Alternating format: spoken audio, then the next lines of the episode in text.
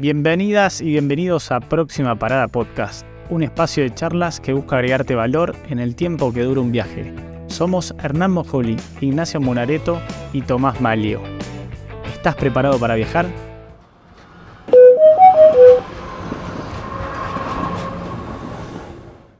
Este podcast fue co-creado en Cervecería Ogam España y en conjunto con Proyecta Podcast de Emprendimiento.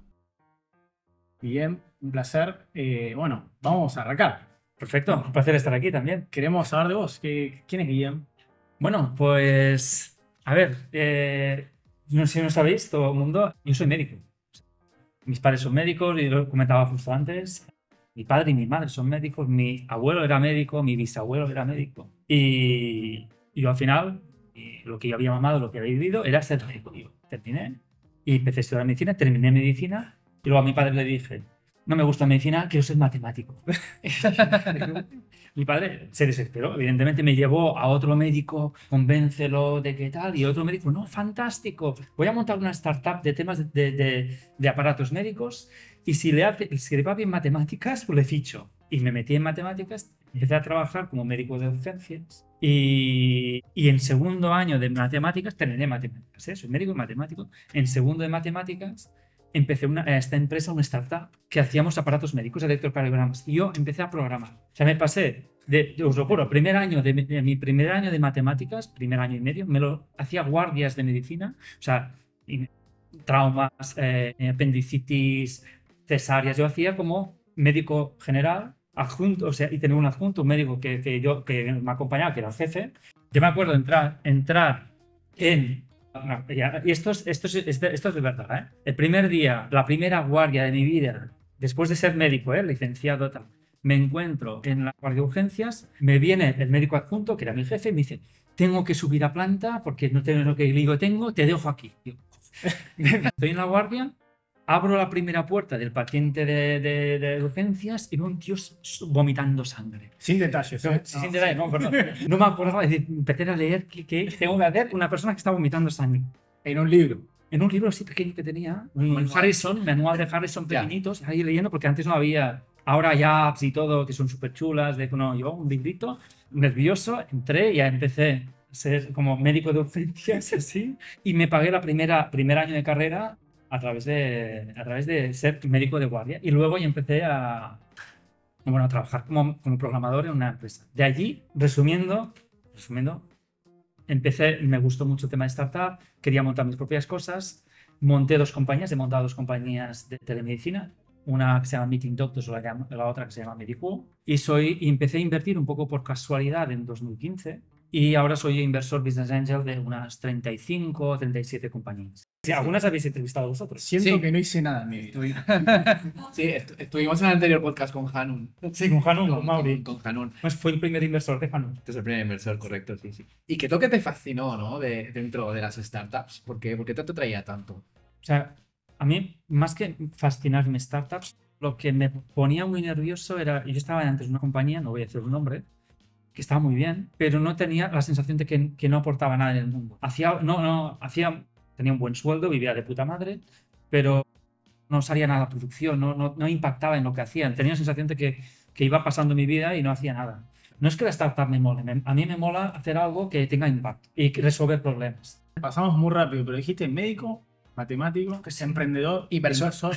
No, Yo voy fluyendo con la vida. No decidí, o sea, lo juro, no, no, no tengo un plan estratégico pensado y dentro de... Médico entendemos por qué. Sí, eso sí. matemático, Porque me gusta resolver problemas. Me gustaban matemáticas. Yo con 12, 16 años mm, me iban muy bien las matemáticas, me encantaban, pero cuando tenía 17 años, matemáticas era ser profe. Claro. Yo no quería ser profe. Y decían, y ahora es diferente, ¿eh? ahora un matemático está que sí en consultoras, que sí en bancos, en startups, en desarrolladores, fantástico, pero en Tu época no. mi época no, era ser profe. Yo, yo soy de un pueblo de Vic, o sea, de un, de, un- de- de- de centro, o sea, y era maestro de, de y emprendedores en la familia, ¿había? Bueno, mi, mi abuelo tenía una empresa de, bueno, de pellería, de pieles en Vic, pero no, no especialmente. No me viene de familia esto. No, no, claramente de pieles, por suerte no, que existe. no, Si hacías pieles también, estábamos... Se hundió el mercado, además. Allá en Vic, Pieles es famoso, ¿no? Era famoso. Era famoso. fue, bueno, fue un derrumbe de mercado brutal, pero sí, sí. ¿Y inversor? Pues muy- también por casualidad. A veces las cosas pasan. O sea, la primera inversión era un amigo que tenía una empresa de desarrollo, se llama Kaleidos, muy buena, fantástica en Madrid, que lo, lo había contratado para hacer un proyecto conmigo, pero nos hicimos amigos. El tío dijo, lo dejo todo, me voy a hacer una startup que quiere competir con lo que es hoy Gira. ¿Sí? Ok. Gira, que es el Gira Open Source, que se llama Taiga. Ok. Y no tenía puñetera idea. Acaba de tener una, una herencia de mi abuela de 10.000 euros. Te lo Vale. pongo todo. ¿En "Este serio? es el gilipollas. ¿eh?". Y entonces, lo, único, lo, la único ahorro que tenía se lo puse a él. Riesgo absoluto. ¿Y cómo, y cómo Porque fue? creo en ti. Con valoraciones, no me mira la valoración, no me mire nada. Mire. O sea, ahora pienso y dices, sería ser gilipollas, pero no, lo hice, te lo pongo todo. Y después, a partir de aquí, este, este se hizo un éxito de mi parte, después de pasar varios años. ¿sí? Y la segunda fue a través de Singularu, que es una de joyas que los conocí, que yo los conocí que facturaban, yo creo, mil y pico euros, dos mil euros al mes. En los inicios. En los inicios, sí, sí. Inicios, íbamos con Paco y Crisa en Valencia. Ahora facturan 17 millones, tienen como 40, 50 tiendas de joya. Y haciendo paellas, y un- él era periodista, ella acaba de hacer un máster de joyería, no tenían ni idea. Y querían contratar un directora de marketing y mi exmujer. No tenéis ni idea, pero creemos lo que estáis haciendo, os vamos a apoyar, os vamos a invertir. Y ahí empezó, y de ahí conocí a Demium, de Demium empecé a invertir, entré en el consejo de administración de Demium, invertí en Demium, invertí en varias startups más, y entré en, en, un- en un- en este mundillo cuando todavía no, era fa- no, no había tanta gente. Sí que había, ¿eh? había ¿Qué, Caviedes, qué año era, Guille? 2015. Monleón, grandes inversores, pero había, podías contarlo con Carlos Blanco, pero con los dedos de la mano Claro, de startups. ¿Y cómo, cómo llegaste ese, ese primer emprendimiento? eh, que hoy, bueno, nada, si buscamos tu nombre en Google y todos los buscadores, aparece Medicubo como una de las startups más conocidas de mHealth, voy a decir, Sí. eh, que me gustó conocer, no sabía, no conocía el mHealth, conocía el eHealth y dije, wow, La verdad es que yo lo había conocido a Berti José, a Bert Castells y José López, eh, que son los fundadores de isalud.com. Son grandes, dos grandes emprendedores de éxito, ¿vale? Con mucho conocimiento de mercado. Y con ellos eh, yo les venía, yo ya había montado un pe- pequeño proyecto de esto, ya estaba en una compañía donde llevaba investigación, grande, decía un poco investigación, pero quería hacer algo. Y él dijo, ven con nosotros y lo montamos. Y yo venía y lo montamos. Y luego montamos tanto Medipo como Medicto, las dos compañías. Y ellos conocían muy bien el mercado y yo tenía una idea que yo tenía mucho en la cabeza es yo creo mucho en la telemedicina pero no creo en la telemedicina solo como videollamada o llamada telefónica sino veía que muchos de mis amigos médicos usan WhatsApp para hablar con pacientes y los pediatras con tal, con, el, con sus padres, con tal. Y, y la mensajería instantánea era algo que para el médico era muy cómodo, era mucho más rápido. Y tú veías que la gran mayoría de médicos, el- en, en- en- creo que es, en México el 95% de médicos hablan con WhatsApp con pacientes, en Brasil es el 80-90%, en España el 60%, y en cambio en videollamadas había 1, 2 o 3% de, de médicos lo hacían. Y en cambio tú veías en el mercado era todo telemedicina como videollamada. Y a mí dicen, bueno, videollamada me va bien, pero no es más eficiente. Claro. Y sacamos lo que llamamos el WhatsApp de la, para médicos, el chat médico. Y empezamos a vender aseguradoras. Y ahora gran- una gran mayoría de asegurados de España tienen chat médico. Es muy curioso, tú te vas a otros países y no encontrarás esto. Y en España hay una gran mayoría que gracias o no, o porque usan nuestro sistema, nuestros servicios, o porque nos han copiado, o perdón, se han inspirado, Inspirado, sí. Eh, tienen, tienen chat médico y a partir de ahí abrimos en otros países. ¿eso fue previo al COVID? Sí, sí. El primer cliente importante que cerramos fue en 2017 o no, en 2016, ah, que fue a Sisa. ¿Y qué tal fue tu primer cliente? Pues encantados todavía siguen. Aún siguen. Y ahora hemos empezado con videollamadas. Tienes que adaptar al mercado. Videollamadas, hacemos ahora también videollamadas. Pero ah, so- es un sector, no sé si lo conocéis, el sector salud, de seguros, es un sector difícil. Hay muy pocas startups que conozcáis. Diga, ¿cuántas startups conocéis? Más o menos mm, un poco de nombre que os vaya más o menos, de, telemi- de en salud que funcione. No hay, no hay muchas. Es un mercado jodido porque cuesta mucho ganar dinero ahí. Porque los que tienen dinero son o fa- grandes farmacéuticas o aseguradoras o grupos hospitalarios que son muy grandes. Claro. Venderles a ellos, una startup le cuesta muchísimo. Claro. Luego está un Doctoralia, Planner, que se vendió, hay algunas más, pero no hay tantas. Porque el ciclo de vida, o sea, como startup, en un año y medio te has quedado sin dinero. Tienes que volver a hacerlo. ¿Sí? O sea, y esto es, y si tienes suerte, si no, son nueve meses. Claro. En cambio, los ciclos de venta de algunas de estas oportunidades pueden estar un año y medio. Yo con Asisa, me acuerdo de un cliente que tardé, hice 15 reuniones durante dos años y medio y no había manera. Y porque de golpe perdieron un cliente importante porque no tenían telemedicina, en dos semanas cerramos. Otra muy, muy grande del sector. Y me he pasado cinco años de reuni- reuniones de y todavía no he cerrado. Pero ¿Seguís- ¿Cómo puede cumplir- reuniones? Pues sigo, sigo. Sí. Y son los ciclos. A ver, lo más importante es saber vender, ¿eh? Tienes que saber. Sí. ¿Y los ciclos siguen siendo tan grandes? Sí. De promedio, sí. Un 12-18 meses te los comes. Porque es la venta de una gran compañía. ¿Qué pasa? En 12-18 meses te has quedado sin dinero. Si no, nosotros tuvimos la suerte, y con Alberti Fosse, que lo montamos como dentro de, de Salud, luego como un spin-off, ya conocíamos a las aseguradoras y aún así nos costó el tiempo. Y nos manteníamos con el dinero propio. Y así ya tuvimos esto. Pero es jodido. O sea, es, es difícil en el sector salud. Yo leí que Medicu es como el WhatsApp de telemedicina o de mHealth. eh, me gustó el mHealth, se nota. Eh, ¿cómo, ¿Cómo lo definirías, Medicu? Has definido tú. ¿Es eso? ¿Es el WhatsApp? ¿Es- No. Al final, ¿sabes? Hay como una tienda de una, fab- una marca de ropa que empezaron con leggings para yoga. No sé, hay un, seguramente alguien los conoce. Son muy famosos ahora. Empezaron solo para leggings y solo para yoga. Y su lema era los leggings para yoga. Y era esto, nosotros éramos el WhatsApp de la medicina. Pero hay un momento que esta marca de ropa ya vende de todo para todo el mundo de, de, de- de deportes. Luego a nosotros nos ha pasado lo mismo.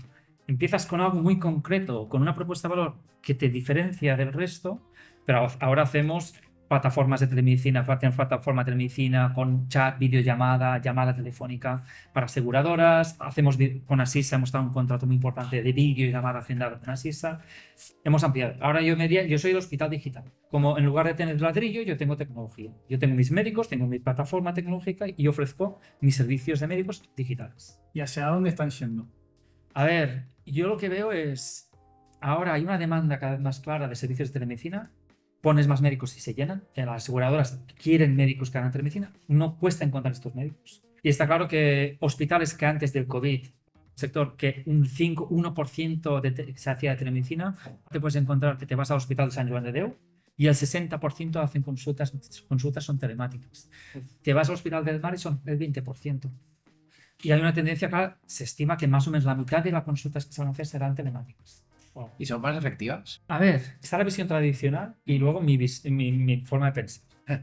En la tradicional, el médico te va a decir que una visita telemática no puede hacer exploración física. No la puedo tocar. El paciente, como no puedo tocar, pues no es lo mismo y no puedo hacer lo mismo. La realidad es que ¿cuántos médicos a día de hoy te tocan? Muchas veces ya necesitas analítica, resonancias, ecos, necesitas muchas pruebas complementarias. Muchos médicos que además, si son pacientes crónicos, no te tocan ya. Te ven, te miran y dicen, mira, vamos a ver la analítica, te pido otra. ¿Sí? Luego, la verdad es que la gran mayoría de consultas no requieren exploración física. Si es una videollamada, más o menos el médico no se ahorra tanto tiempo. Pero el paciente se ahorra tener que desplazarse. En chat son cinco veces más eficientes. O sea, en lugar de requerir un médico con chat, es capaz de hacer 35 consultas médicas a la hora. Con una videollamada, 5. Ahí está. Esto es el cambio de paradigma. Claro. ¿Qué cuesta de, de, de poner? Pues el cambio de paradigma. Yo lo viví en el COVID, por eso te preguntaba lo del COVID. Se me cerró el ojo derecho completo, real. Eh, parecía que había tenido una lucha, no había pasado. Y en un momento pensé que lo estaba perdiendo porque no veía nada. Y tuve una, no se podía salir, estaba en Argentina, no se podía salir a la calle. Y tuve una videollamada, lo cual dije, esto es raro, necesito que alguien me vea el ojo, ¿no? Porque lo estoy por perder. Y la videollamada me tranquilizó y me resolvió, me tuve poner una crema en el ojo, o sea, fue un circo. Pero dije, wow, o sea, ¿no? informático y dije, está por acá el, el tema. Sí. ¿Por qué todavía no está tan instaurado? Tú vas abajo, tú rascas y ves, ostras, sí que hay volumen. Tú vas a servicio público y cuántas llamadas telefónicas hacen, cuántas mensajerías en la meva, la salud, cuántos chats se envían por ahí y verás una barbaridad de. Pero hay una población mayor que todavía no está digitalizada y le cuesta mucho y en cambio, Claro. todos de aquí, ¿cuánta gente? O sea, ¿por qué desplazarme a ver al médico para que me renueve la puñetera? O para que me diga que la analítica está ok, que me lo diga por, por WhatsApp y diga, está ok, no está bien o no está bien, venme a ver y te lo explico. Esto es lo que, de, de que va a terminar. ¿Y cuál es el modelo de negocio de Medicu? Bueno, la aseguradora nos paga, yo le pago al médico y saco un margen. Eso es un porcentaje. El porcentaje depende, no es tan fácil como esto, porque a veces la aseguradora te paga por capitativo, Claro. que es por el volumen de cartera, y yo normalmente al médico lo puedo pagar por consulta. Pero la idea final es que si es plataforma, vendemos la plataforma como un SaaS. Si es servicio médico, yo tengo un margen entre los costes de mi servicio médico y lo que yo le vendo como cobertura asegurada. Y ahí ya saliendo un poco de ahí, que tu LinkedIn, no sé cuántas empresas hay, y me imagino que debes tener algunas escondidas. Las que no cuento. Eh, sí, me imagino. Eh, pero bueno, invertiste 10.000 ahí a riesgo absoluto y ahora, ¿en cuántas estás? Ahora oficiales en, do- en 35, 36. Y luego ahora me estoy metiendo en algunas más que, porque creo que hay una oportunidad en el sector. Más de, de- o sea, con Mauri, con el fundador de Carl, Julio, sí. Que también fue el primer inversor. También está montando algo ahí. Yo creo que hay una. Me metí, o sea, un punto importante es: yo empecé a invertir, el primer dinero que invertí realmente fue por una herencia de 10.000 euros. Sí. Que dices, gilipollas, ¿cómo puedes hacer esto? ¿Sí? Pero el resto de inversiones que hice, al principio lo hacía gracias a mi salario. Yo tenía un salario, no, tampoco era nada, no me gastaba en coches, no me gustan los coches, no me gusta el fútbol, no, no, ¿sabes? No, tenía, tenía un, ¿sabes? Sacaba un dinero y empecé a invertir, en lugar de invertir en bolsa o invertir en, en tener el dinero ahí, o en- pues invertía en startups. O sea, mucha gente piensa que gracias a que desinvertí o vendí mi compañía, empecé a invertir, no fue así. Yo empecé a invertir de forma muy humilde, porque me parece que no es jodido, pero es real.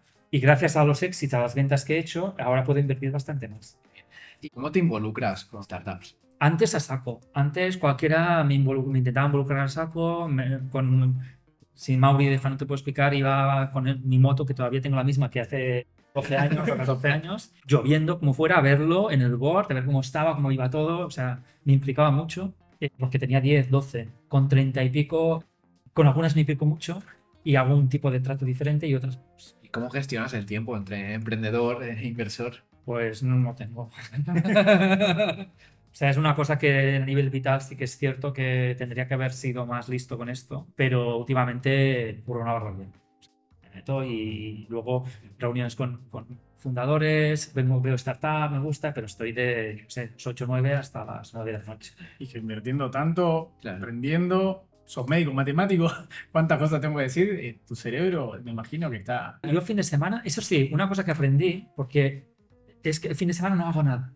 Nada. O sea, además detesto que me llamen, detesto que me toquen las narices, o sea, no contesto y, y soy mal, porque aprendí durante cuando fundé la primera compañía, programaba, trabajaba y además el fin de semana programaba, lo hacía todo el fin de semana. Ya. Me pasé un año y medio que no tuve vida. O sea, llegaba a las 7 de la tarde en casa, esto que es el side job, que, Sí. hostia, una, más de una, ahora me viene una startup y me dice, no, es que estoy trabajando y haciendo mi compañía y tal, y, y digo, no te voy a invertir, lo siento, porque sé lo malo que es. O sea, lo que les digo es, ¿te lo crees?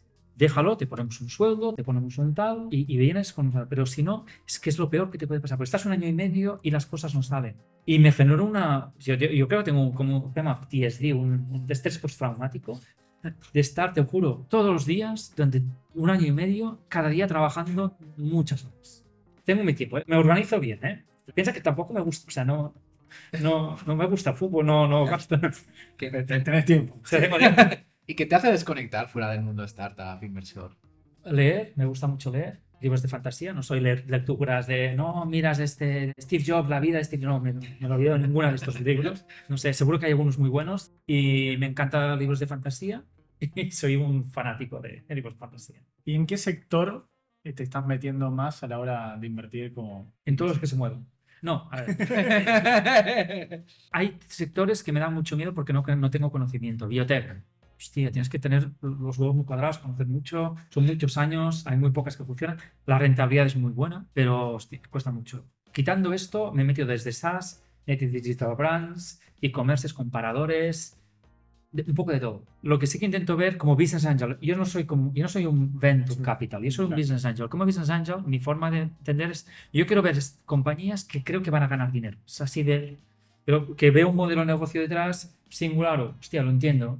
Venden joyas, su modelo de negocio está claro, hay un margen, tal. Hanun, Sweepcard, lo mismo. Por ejemplo, eh, redes sociales. ¿sí? Un, me viene un tío, yo no te voy a invertir porque hay mucho riesgo que no vayan. Y al final es mi dinero. Mm, Y no puedo apostar que una sea un moonshot de por 100 o por 200, que luego te puede pasar y, y 99 te vayan mal. Yo si invierto, antes cuando invertía, inviertes en 10 y una te va bien. Si invierto en 10 que son redes sociales, es que es muy fácil que las 10 me mueran. ¿Y no tenés a nadie que te apoye en las decisiones de... Sí, sí. Primero, pri- evidentemente, siempre usas, tenemos red de Business Angels, ¿vale? Donde, informales, ¿eh? Tengo a Miguel Sanz, ¿eh? Inés Ures, Carlos Blanco, a otros, a Monedón, a Javier, algunos, y, y nos vamos pasando, y esta te gusta y tal. Normalmente buscas Es como muy informal, como grupos de WhatsApp. Tengo una de estar en ese grupo. sé. Mucha gente me dice, "No, estaría. No, no, esto, esto mucha gente me lo ha pedido, es verdad, eh, y no sé qué hacer. Es verdad. Al siguiente que inviertas, dímelo. A 200 personas, no tengo que avisar. Y monto un grupo y lo he intentado, y el problema es que hay mucha diferencia. Claro. Y no sé cómo hacer. O sea, de verdad, ¿eh? Me han pedido no sé cuánta gente. Y... Te lo voy a pedir. A diferencia de un inversor de, de- no de venture capital, de, de- de bolsa, donde tú tienes la visibilidad, puedes invertir en cualquier, en cualquier producto que te apetezca, como business angel, no solo tienes que ser buen, tener buen ojo, tener un poco de suerte, Claro. porque hay Sí. suerte también, es que tienes que tener deep flow, te tienen que llegar las oportunidades. A mí me dicen, ¿por qué no invertiste en Globo? Es que nunca me pasó por las manos. Hay, hay startups súper chulas que no te pasan por las Y una parte importante como business angel es crearte este deal flow Mm. es que te lleguen startups, y a mí me llegan, la gran mayoría son una mierda, pero hay una parte muy pequeña que dices, es chula, es mola. ¿Y cómo está ahora el ecosistema? Ahora hay, ahora hay más, ahora hay más oferta, ¿no? El mercado, ha habido como una, una para startups que sigue invirtiendo, se sigue invirtiendo, pero ha habido un una una mercado a la baja a nivel de valoraciones importantes. Claro. Ha habido una, mucho capital que antes se desembolsaba de forma fácil, ya no se desembolsa. Y esto es, primero, es una crisis para muchas startups que tenían valoraciones altas que han tenido que bajar. Y es lo que toca hacer. Una compañía en la bolsa caído un 70% de growth, su valoración, ¿cómo no puede una startup bajar también de valoración? A veces estas cosas pasan. Te equivocas en valoración. Pero también es una oportunidad, porque como hay menos dinero, en momentos de crisis es donde realmente la valoración es mejor. Hay menos gente que quiere invertir y consigues buenas startups a mejor precio. Ok. Si tuviese que darle una recomendación a alguien que está buscando una, una inversión sabia, Vale. ¿cómo- ¿cuál sería? En startups. Seguro. Vale. A ver, la primera diría, no inviertas en una, es estadística pura, no sea matemáticos. La probabilidad de que te falles si solo inviertes en una es muy elevada. Invierte, ten un plan de inversión a menos 10, 11, 12, 13 de inversión. Ten un es, segundo, que sea un dinero que no necesitas, porque no es líquido. Hasta un piso es líquido. Tú, vende, tú compras un piso, lo puedes vender a los meses. Claro. Tú te metes en una startup y puedes no salir en 7, 10, 15 años. O no salir nunca. Aunque no, aunque no muera. ¿eh? Mira que es un dinero que no usas. Segundo, ten un plan de decir, mira, puedo invertir en 5, 10, 12 startups como mínimo. Y el tercero que diría es, si puedes, yo no lo hice porque no, no soy muy listo en esto, invierte en, en cosas que tú conozcas. Conoces el mercado, conoces los contactos, le puedes abrir puertas. También es más difícil a veces invertir en tu propio sector porque ves todas las cosas malas. Pero lo primero que diría es esto. Y el otro es algún amigo que haya invertido. Lo primero, no vayas tú solo al principio, sino uno que invierta, tú vas con él a ver si puedes ayudarle. Así. Hasta que consigan el grupo de WhatsApp. Exacto. Sí. Luego, bueno, y volviendo a tu faceta de emprendedor, ¿cuál ha sido tu mayor momento de incertidumbre? Hay muchos. Hay, o sea, es como una. Realmente, como emprendedor, hay momentos que estás en la gloria, hay momentos que te hundes. Incertidumbre hay siempre. O sea, siempre en pro- que no estás cerrando la ronda. Hay muchas startups que dicen, ostras, eh, hasta. No startups, ¿eh? Tú miras, ¿cómo se llama esta? La de. Más móvil. Más móvil. Le salvaron la familia, estaba jodido, no tenía dinero y, y- y está a punto de cerrar. No, paga, y no pudo pagar el sueldo y ahora es. Está en la bolsa, es una mega compañía. Hay otras compañías Globo, o sea, te encuentras momentos donde estás a un mes de pagar los sueldos. ¿Sabes? Es real, esto no, no, no es engaño. O sea, incertidumbre, no sé si voy a pagar. No, la ronda se me está alargando, no sé qué tal. Estas las cosas que no hay de incertidumbre, pues esto es tu vida, pero que lo he pasado peor y que lo sigo pasando es despedir a. No me gusta, no. Es- me desagrada. Creo que es un fracaso personal. Aunque es, creo que no he hecho bien. Para ir a hacerlo, ¿no? Sí, pero no me gusta. O sea, que lo haga otro. Si puede, pero no. ¿Y como inversor te ha pasado de invertir en una empresa? No, no, no, obviamente. y que no, se muera, sí, no. ya te digo. Ya. No, no, y que haya, haya dicho después de un tiempo, uff, me he metido en una que. Madre. Vaya castaña. Me acuerdo una, no voy a decir el nombre porque. pero invertí y a los, los dos meses invertí y invirtieron varios buenos, ¿eh? Oh, buena compañía. Invertí y a los dos meses me dice la fundadora, y hemos invertido bastante dinero, que me voy, que me he enamorado, me voy a País Vasco. Que hace el amor. Acabamos de meter cientos de miles de euros en esta compañía, eh, que, hostia, súper chula, tal, tal. Y al mes y medio, así, la fundadora, la única fundadora, nos dice que Ah. deja la compañía, nos deja tirado. No. Y que se va y además bloqueó las operaciones, no quería vender su parte. bueno, se fue a la mierda y dice, muy bien, Guillem. Lo que aprendí allí es no me miré bien la compañía, no me miré bien ella, no me miré bien el equipo que tenía, lo que había por detrás. Igualmente te pueden pasar. Y otras que sí, a veces inviertes porque es shiny, es bonita, y cuando has invertido luego tienes el efecto de, hostia, ¿qué he hecho? Y, No pasa, esto no... Y sigue y- y hay FOMO entre otros inversores para. Sí, y lo usas. Como, como emprendedor lo usas y como inversores hay. Total. Estoy quedando fuera, pues meto dinero. Y luego te pasa esto y dices, ¿por qué metiste en esta? Ese, ese grupo de WhatsApp. Hay un primero que, que a veces pasa, ¿eh? Hay un principio que, era- que, que- que el, primi- el primero que se decide cuesta mucho, pero luego va en cascada. Y, y a mí me ha pasado, yo he invertido en algunas que, no, no, es que este, este, este, este mete, pues yo meto, no me lo ha mirado, no, no sé qué, da igual. Entonces, no, cumplo, no me he mirado nada, tal, esto no tengo que hacer. Ok, ok. Pero a veces que pasa. Y como, y como fundador también lo he usado. Una vez me entró un, un inversor porque dije, no quería entrar, que si no, no sé qué, un gran venture capital, no quería entrar, no sé qué. Y dije, te has quedado fuera. Y yo, no, pues, pues mete 200.000. pues sí, eh, te juro, en una conversación, no, no tuve que firmar nada, sí. Quedas fuera, 200.000. Uh, tremendo. Y ahí te voy para el otro lado como inversor y tal vez acá algún emprendedor que está buscando no el grupo de WhatsApp, sino dinero. ¿Cuál es la recomendación eh, a la hora de buscar capital que le podrías dar como inversor? Porque pasa mucho, ¿no? Sí, que se sí. busca- hay una calecita ahí un poco que está desapareciendo de a poco. si eres primer inversor y no tienes experiencia en el sector, es como 20 entre 20 y 30 años, yo que te diría es, no tienes carga familiar, sobre todo no tienes carga familiar, es intenta montar algo tú solo con los tres amigos sin pedir ningún dinero o más o menos dinero con la familia porque te quiere, no porque seas bueno, sino porque te quiere. ¿Vale? Pues. Eh, lo hacen por amor. Y consigue algunas métricas. Algo, una mierda, lo que sea, unas métricas que demuestren. No vayas a buscar con un business plan y, y- y me contactas. Es que tengo una idea brillante. Este es el business plan. No tengo ni idea. ¿Qué, Sí, qué tipo de métricas, Guillem? Métricas. eh, me- depende de cada uno, pero lo, típico- lo que, te, que te demuestre que hay algo detrás. ¿Qué significa? En un, a un Hanun. ¿Qué, métrica, Hanun? ¿Qué métricas tenía Hanun? Yo invertí en Hanun. ¿Sabéis la historia de Hanun? Cogía, o sea, yo lo conocí en ese mo- o sea, cogía fotos de Pinterest, ¿vale? Cogía las fotos de Pinterest de muebles y luego los ponía en Wallapop.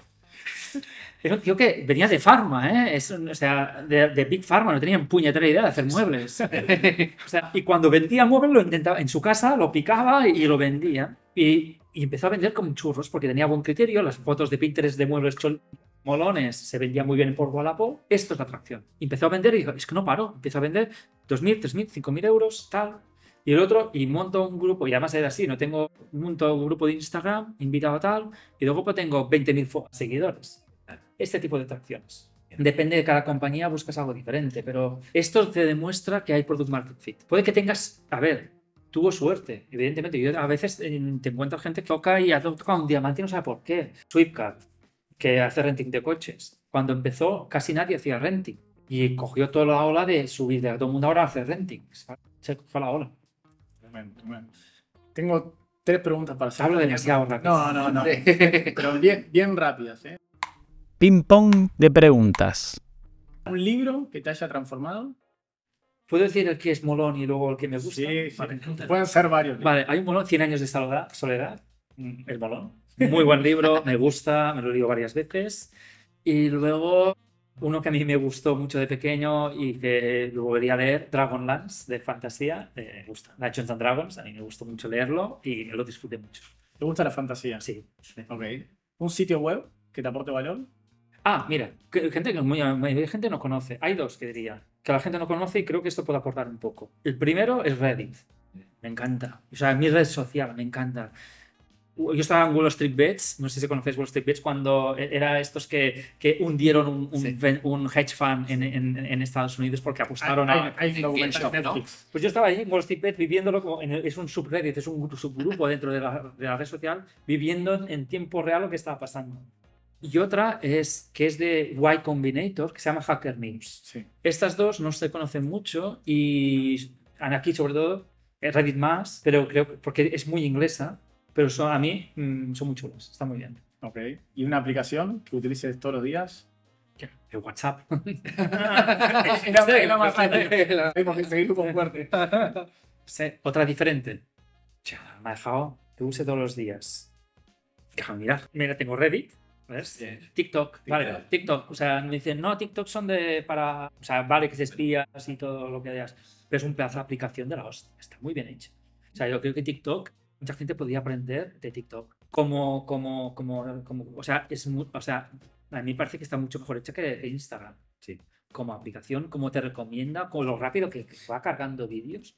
También es peligroso. ¿no? Ya, pues, absolutamente pasas horas ahí sin querer. Pero a nivel tecnológico, a nivel de producto, me parece que, que, aunque sean espías y que luego está China y que nos va a robar todo y que tal, a nivel tecnológico es una maravilla. Totalmente. ¿Y un referente? ¿De qué tipo? Emprendedor. Ah, vale. De emprendedor. Mira, yo creo que como varios referentes te podría decir, pero yo creo que gente como Julio de Swipka, Mauri también, pero también Albert Castells, José López, son otros tipos de emprendedores que se los conoce menos algunos, que son gente que son empresarios, aparte de que han, han, han sabido hacer las cosas muy bien. Como inversor, yo me acuerdo, la primera, el primer inversor que me, que me enseñó de qué va las cosas es Luis Cavides. Y, y sigo pensando que es un crack. Quiero saber cuál es tu próxima parada. No sé, estoy pensando en invertir en otras y... Ahora estamos montando, o sea... No quiero que me digas que vas a estudiar otra cosa. No, porque- no, ya, ya hice un máster, tengo un MBA Sí, porque me también sí. Eh, que estuvo muy bien, ¿eh? Pero vale una pasta. Pero, pero hay, hay que seguir eh, formándose, ¿no? Es. Sí, pero yo estoy cansado ya. ¿Estás cansado? No, no, puede que me voy a formar. Es muy interesante. Próxima parada. La verdad es que mi vida no, no, no, no, no ha sido muy organizada. Soy un tío muy desordenado. Luego, no sé lo que me va a venir. Lo que sé es que lo que hago me gusta. Seguiré invirtiendo. Intentaré, si puedo, es impli- ser más agresivo en fundar otras cosas. Dependemos demasiado de Venture Capital. Creo que a veces es importante montar cosas que tengan sentido y arriesgarte tú con propio dinero con gente tal, porque se- hay muchas empresas que startups hasta que con menos financiación han conseguido luego venderse mucho mejor, ¿está? Y sin tanta necesidad de venture capital. Y esto puede que es algo que he aprendido yo. Que si tuviera ¿qué me gustaría? Pues hostia, ahora me digo, va bien, vamos a hacer una ronda y tal, pero si hubiese apren- aprender, creo que no habría, no habría dejado de entrar tan rápido venture capital. O sea, te hubiese financiado más con facturación. Sí, y con, y con y puedo más, más exacto. No pasa nada. Y luego si la cosa tira, y si no tira, mala suerte, lo matas y haces. Pero bootstrapear pa- es, suena un poco palabrota, pero es lo que he visto con, con esto, con Hanun y con tal, hostia, pues, pues me da más paciencia en buscar. No, no saltarse las fases de, de, de inversión. Si con la familia o con tu propio dinero puedes hacer, mira, free pick también Claro. y otras. Se puede hacer también. ¿Y por qué pensás que la gente busca financiamiento en vez de bootstrapear? Es, es un dilema difícil, ¿eh? Yo creo que una parte importante es porque eh, hay una parte que es, es lo que toca, es lo que mola. Me vienen, me valoran bien, tal. Porque hay otros inversores. La otra es, me falta capital, evidentemente, pero muchas veces ahora una tendencia es que si no vas al venture capital no molas. Está. Claro. Y, y no es así, no es así. O sea, yo creo que hay muchos empresarios, además, que, que han tenido un gran éxito y no ha habido ningún venture capital por detrás. Bueno, gracias por las recomendaciones. Sí. Pues nada, vayamos ahora a preguntas. No sé si hay alguna. Por ahí. dos preguntas, una es muy corta, la otra por ahí requiere un poco más de desarrollo, así que es libre de cortarlo, pero la primera es, ¿qué le recomendarías a tu yo de hace 10 o 15 años y no vale invertir en Bitcoin porque es la más fácil de todos? ¿Sabes qué? Me, me- me dijeron de invertir en Bitcoin cuando valía mil y, y invertí, se me falló, porque era en Bulgaria, no sé qué, en qué mierda era. Ya. Y me- falló, quería meter 10.000 euros, ¿eh? O 10.000 o 20.000 euros. Falló la, la- la transacción, no se hizo, multiplicó y se metió a 100.000. Dijo, hostia santa. O sea, hubiese la mejor inversión de mi vida, pero en diferente. Por eso, no vale... No vale esto. Eh, lo que habría dicho hace 10 años, o sea, déjame pensar. 10 años, ¿eh? 10 o 15, sí, en ese 15, margen, coño. entre el 2008 y el 2013. me pasé demasiado, mira que esto va un poco en contra, pero me pasé demasiado tiempo en una compañía. Creo que si no evolucionas en una compañía y no crece la compañía, es mejor que cambies y, y te renueves a ti mismo. O sea, me pasé ocho años en una compañía que también me sirvió para hacer la carrera, pero luego lo pienso y creo que a veces dar vueltas y estar en una startup mola mucho, pero también cambiar vale la pena. A nivel de hace 10 años o 7, 8 años, te diría lo que decía un poco, si quieres emprender, emprende no me creí que realmente fuera capaz de emprender. No soy emprendedor típico, o sea, inversor, emprendedor. Ya se nota que aquí hay algo que falla.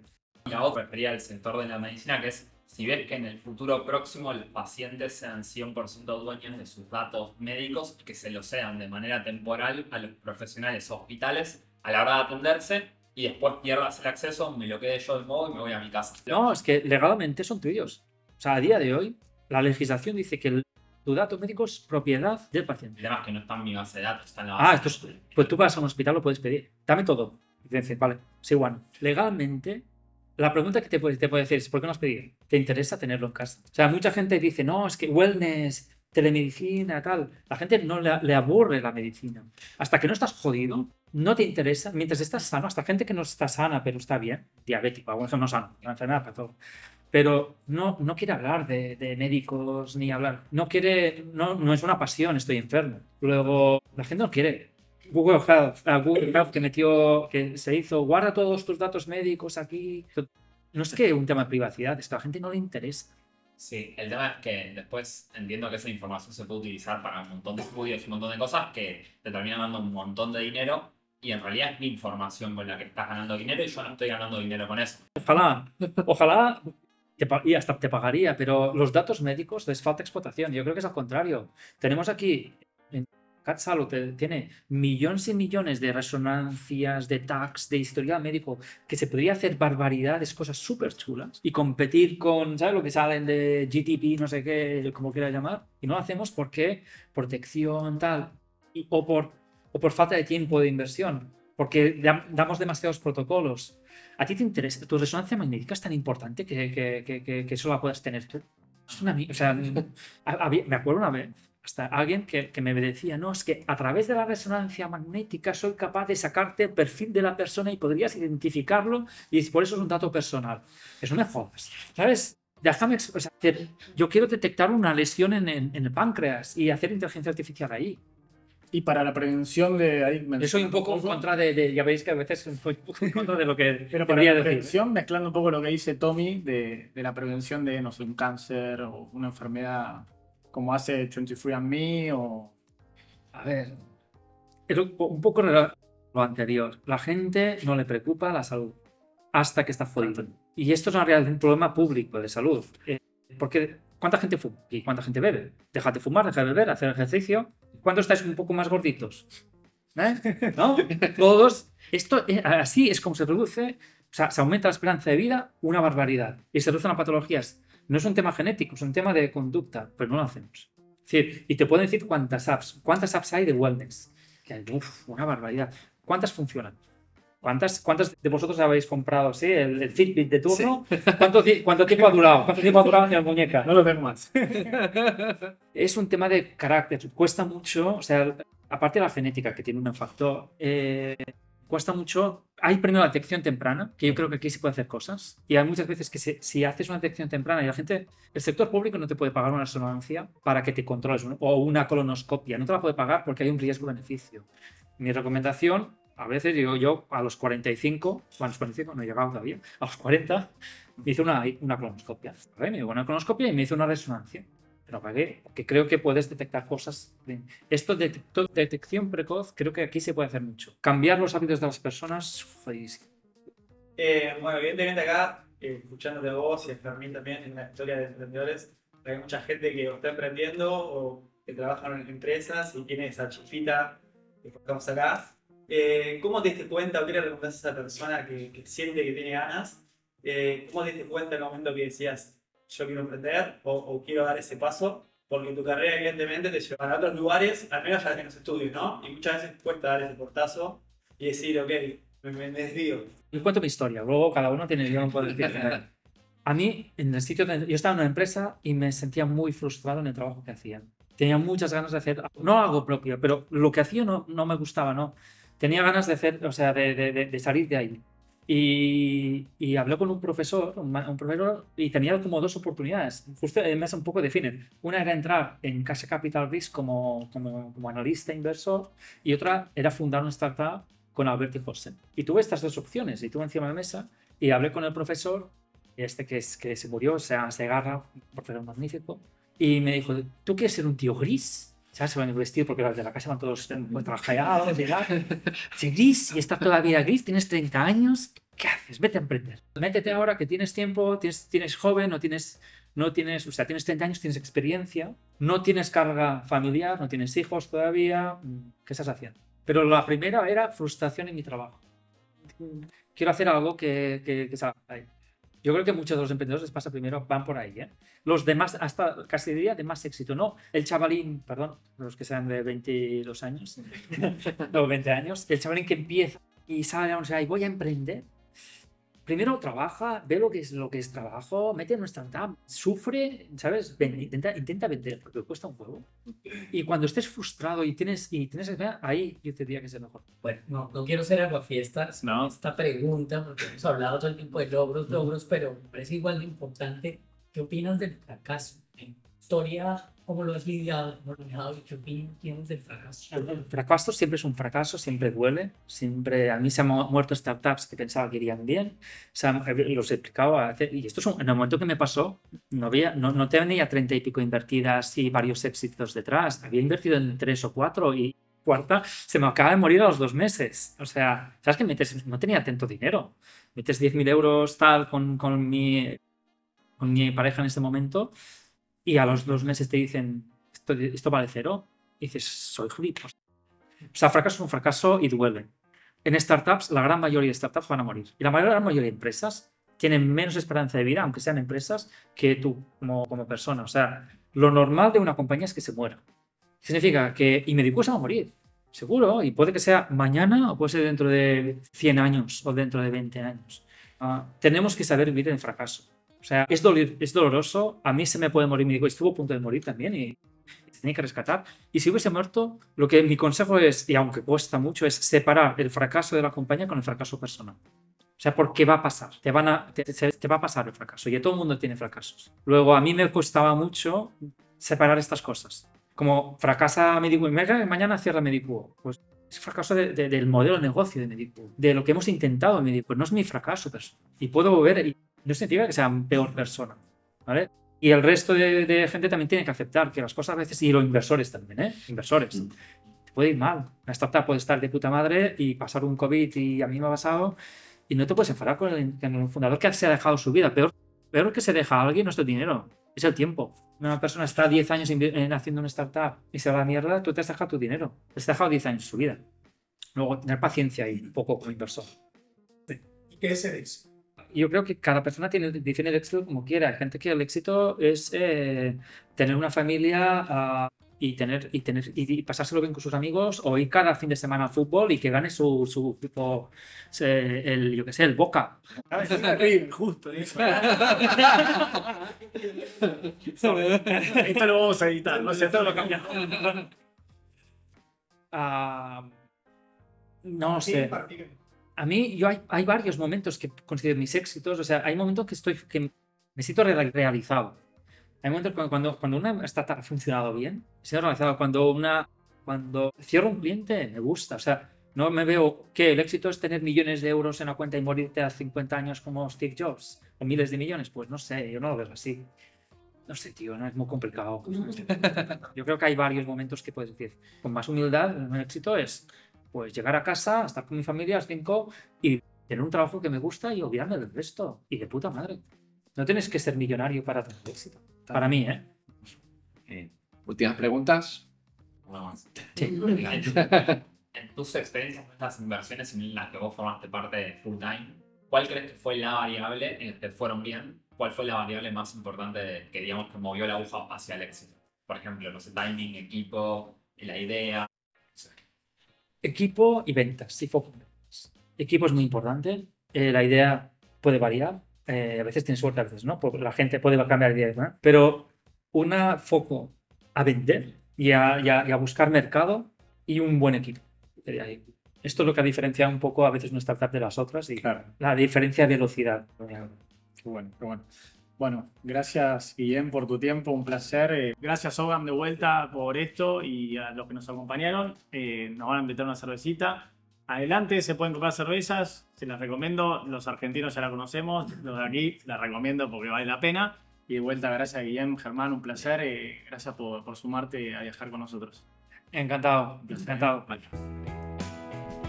Muchas gracias por acompañarnos en este viaje. Si te gustó, te invitamos a compartirlo en tus redes sociales para que seamos más los que haremos valor. Si quieres conocer más viajes, puedes entrar en próximaparadapodcast.com. Te esperamos en la próxima parada.